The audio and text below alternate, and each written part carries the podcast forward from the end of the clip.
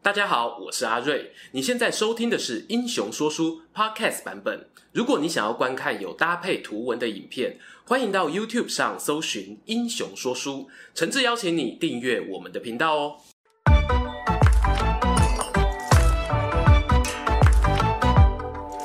Hello，英雄说书的观众朋友，你们好，我是说书人阿瑞，替大家带来精彩的英雄故事。经历了三个礼拜的北美独立运动哦，跟着华盛顿杀进杀出，今天呢，终于要回到久违的三国说书啦，跟大家聊一位哦，从开频道以来被无数观众敲碗过的人物，他就是有蜀汉最后长城之称，相传呢，用两千兵马挡住陆抗三万大军进攻的永安城守将巴东太守罗宪。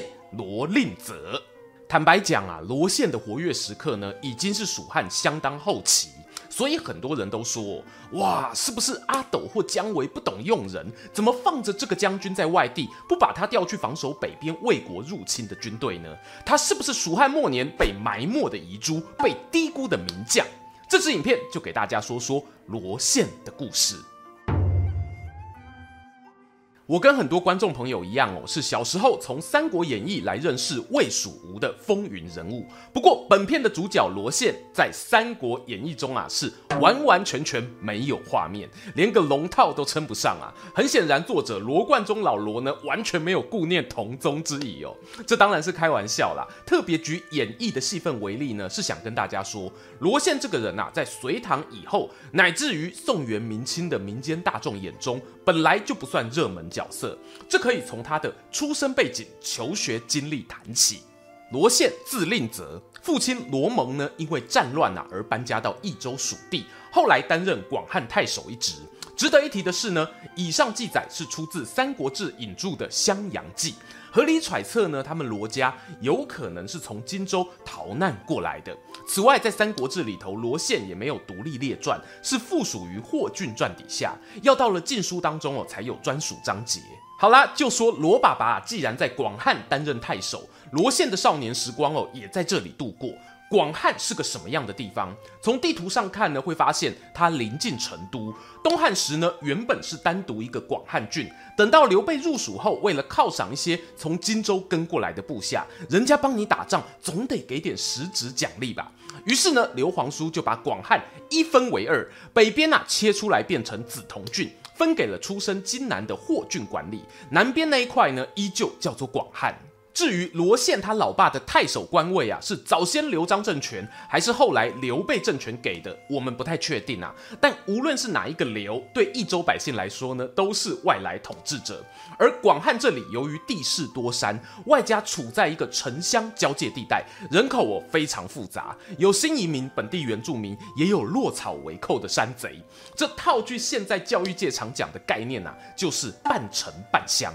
有些小学的位置啊，并不偏远。可是呢，也不是坐落市中心，既拿不到偏乡补助，也无法享受便利的城市资源，颇有点哦爹不疼娘不爱的味道啊。我们频道过去讲过两个名人，也都待过广汉，分别是赵云二点零张仪，以及孤高的老将邓芝。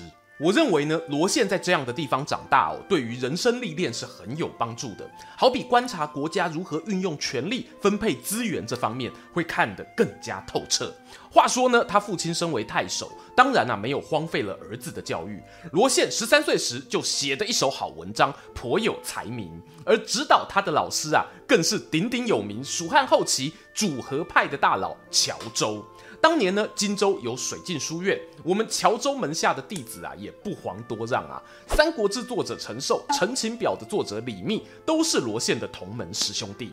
还有人呢，拿孔子学生做比喻哦，认为陈寿、李密的学问堪比子游、子夏，而罗宪呢，哎，则是被誉为哦，拥有类似子贡的才华。子贡的才华是什么？是在口才与利益协调。同时呢，他也是个商人，跟蝙蝠侠布鲁斯韦恩呐有八十七趴像。传说呢，他是孔子门下的首富。有没有闻到一些不寻常的味道啊？中国人写史书呢，很喜欢搞这种春秋笔法哦，一字欲褒贬。简单讲啦，我怀疑罗宪家族呢有庞大的地方势力，而书上不明写又或者不想强调的原因呢，可能在于传统价值观哦，对于商业的抵制。事实上，你从一些侧面史料会发现，罗家人啊不止罗爸爸担任广汉太守，罗宪的哥哥呢是臧科太守，他侄儿哦还当到益州刺史，他们以荆州人身份在蜀地发展的有声有色，俨然就是地方豪族了。不过罗宪啊，在这大家庭里呢，可能是比较特别的。书上形容他个性是轻财好施，不治产业，不是那么看重钱财，乐于跟别人分享。对于家里的产业经营啊，也没兴趣啊。我觉得这很明显的啦，你总得先有财，才有乐善好施的操作吧。至于罗家人钱财是怎么得来的，当然跟蜀汉政权空降经营有密不可分的关系。整体来说，罗宪少年时代接受的都是文职训练。成年之后被记载的第一份工作，就是进入皇宫中陪伴阿斗的太子刘玄快乐读书，简称太子舍人。后来啊，又陆续转任了尚书吏部郎、宣信校尉等官职。不要看校尉这名字好像武官哦，其实这名字呢，传达了他的任务内容。宣信，宣信代表国家宣扬信义，担任使者前往他国。罗宪负责最多的就是与江东孙吴之间的联系，也都能圆满完成任务。哎，顺带一提哦。子贡当年呢也是专业使者哦，他奉鲁国之命游走于四方强国之间，成功啊让客户躲过战乱，因此有了“子贡一出，十年而存鲁”的美名。那我们罗宪有办法成为子贡第二吗？比较可惜啦。当时呢，蜀汉朝廷啊受到宦官黄皓把持，罗宪因为得罪黄皓，被调离成都，前往巴东就任太守。而刚好当时右大将军严羽啊是负责都督此地。后主刘禅呢，或许是顾念罗宪也是个好人呐、啊，就顺便赋予他巴东领军的兵权，担任严将军的副手。殊不知啊，罗宪这次外派哦，就注定他要以孤臣身份目送蜀汉走下历史舞台。公元二六三年，后主景耀六年，魏国任命钟会为镇西将军，与名将邓艾一同率领十几万大军展开灭蜀大作战。消息很快传到永安城，面对这一场绝地求生的作战啊，也顾不得国家边境的守备任务了。蜀汉中央呢传来告急文书，征召严羽带兵回防成都。大将军离开，永安的代理指挥官呢就变成罗宪，而城中啊仅仅留下两千人。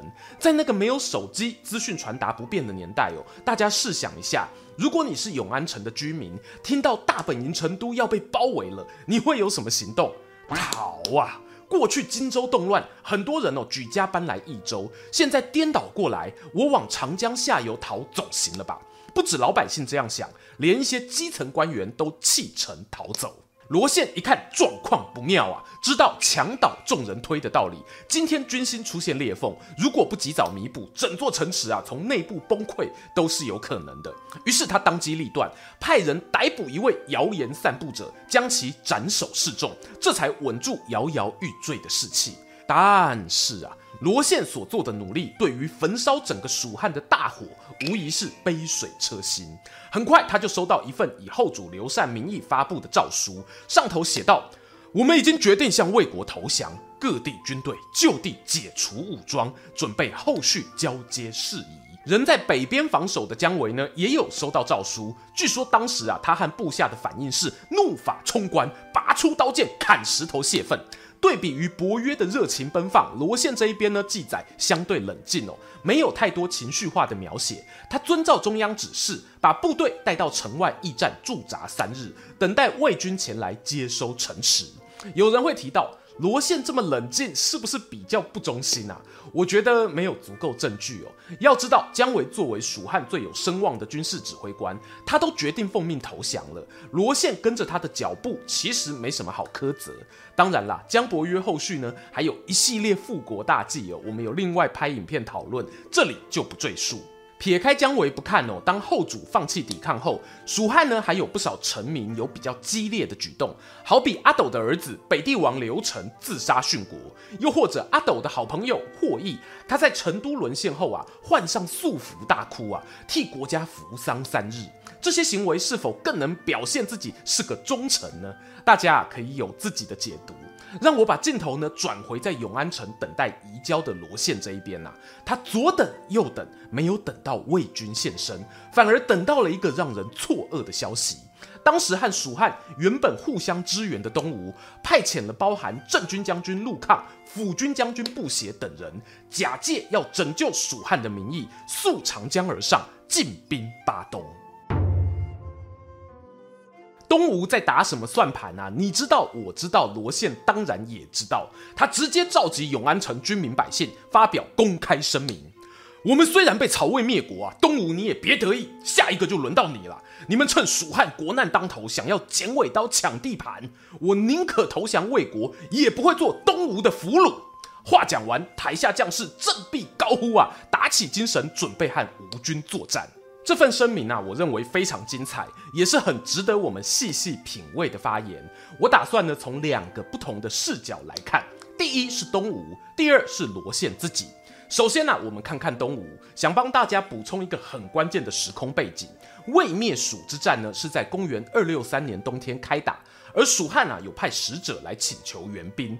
当时的东吴皇帝孙修立刻命令大将军丁奉。分别以寿春、汉中、永安为目标，兵分三路紧急支援。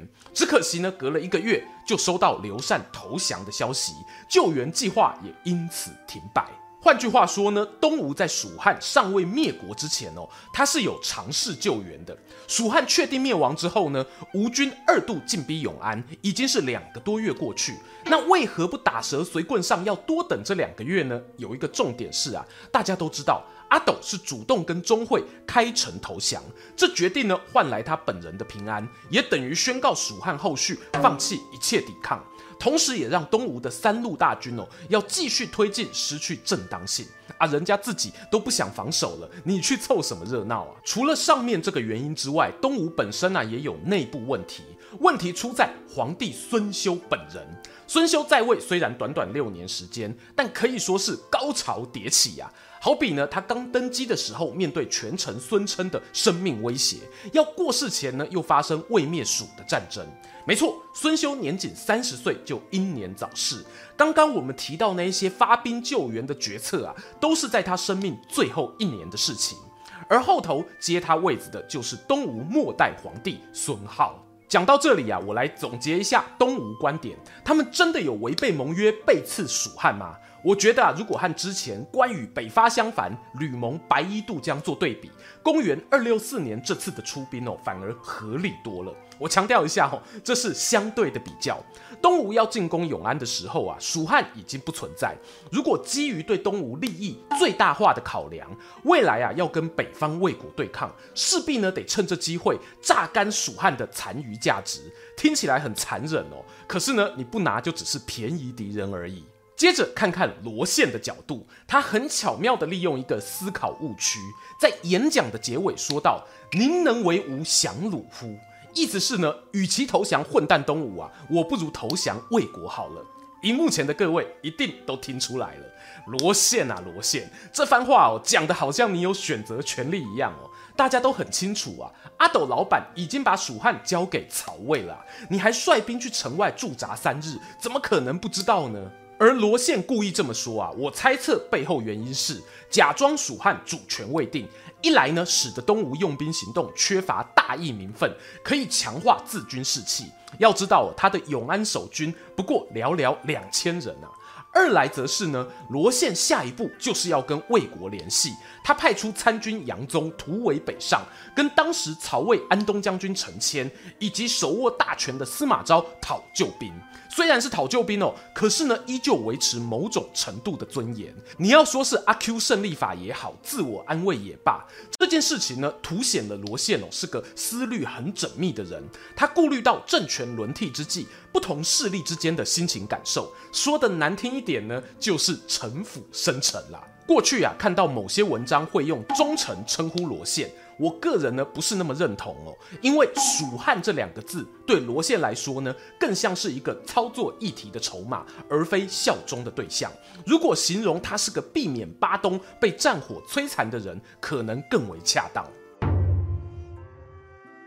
记者会也开了，情报战也打了，罗宪终究还是得面临真刀真枪的守城作战。他首先要处理先锋布协的进攻。布协何许人也啊？他是我们拍过影片介绍定交州镇西陵的东吴丞相布置长子。当年呢，布置从南方带回大约万名的胶州义勇军，有一些也传承给了儿子。原本以为夹带人多势众的优势，应该可以轻取永安城，想不到啊，想不到，罗宪先是利用长江三峡天险，从岸上远距离射箭削弱一波敌军，接着呢，又在攻城战主动出击，打败了布协。消息传回东吴后方啊，孙修大大不开心了。命令陆抗带着三万人马加码包围永安，这下局势就非常严峻喽。罗宪前面啊击破布协，还可以说是两千打八千，一个顶四个用。现在敌军超过三万人，已经不是什么士气啦、兵法啦可以扭转的了。因此他决定摸摸鼻子，关起城门，死守不出。这一关就是半年。由于粮食短缺，卫生条件不佳，城中哦有大半居民都被传染病所苦。有部下呢就建议罗宪将军啊，这永安城守不住了，不如往南逃去臧科，或者往北退到上庸，您看如何啊？罗宪听完啊，叹口气：我作为永安城主啊，百姓的生命安全寄托在我身上，我不能化解危机就算了，还抛弃他们离开。这种事啊，君子是做不出来的。要死就死在一起吧。第这个 moment，这里席干，突然外头传来士兵们的欢呼声：“东吴撤兵了！东吴撤兵了！”罗宪啊，连忙上城墙一看究竟，只见呢陆抗的军队正井然有序地拔营离开，城内众人啊还在交头接耳讨论。罗宪就收到探子回报，原来他之前派出的使者。发挥效用，曹魏的荆州刺史胡烈带兵奇袭东吴的后方西陵城，逼得陆抗啊不得不掉头回去，确保退路。而这一退呢，也让永安城逃过破城危机，全城上下欢天喜地的庆祝。后来的故事啊，相信大家也能猜到。我们刚刚提过，孙修大限将至，孙皓上位，这让东吴内部陷入权力风暴，没有余力对外发动侵略。而罗宪呢，因为防守永安的成功，获得新老板的赞赏，司马昭任命他担任巴东太守兼临江将军，并且继续驻兵永安城。又隔了一年，司马家的晋朝取代了曹魏，罗宪哦作为地方将领的位置没有动摇，反而更加稳固。公元二六八年时，司马炎呐在华林园举办宴会，特别找来蜀汉遗臣，询问他们呐有没有治理地方的人才。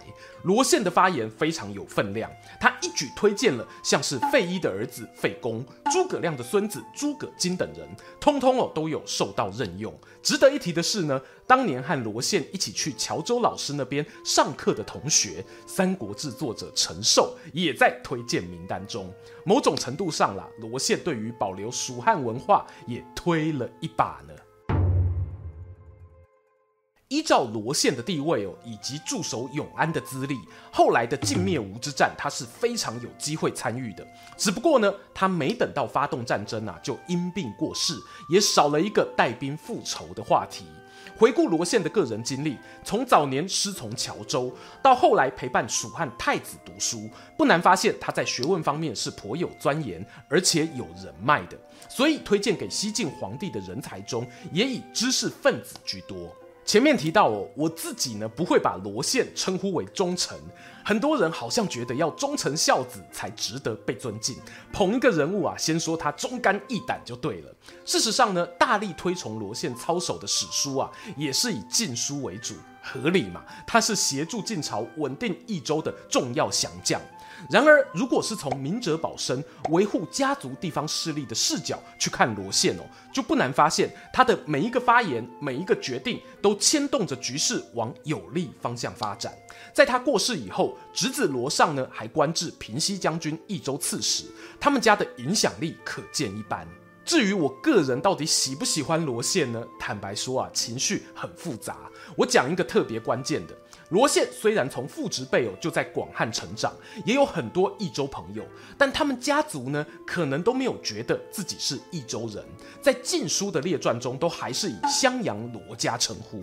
而刚刚说的那个益州刺史罗尚，在西晋末年啊，还参与过镇压蜀中叛变的军事行动。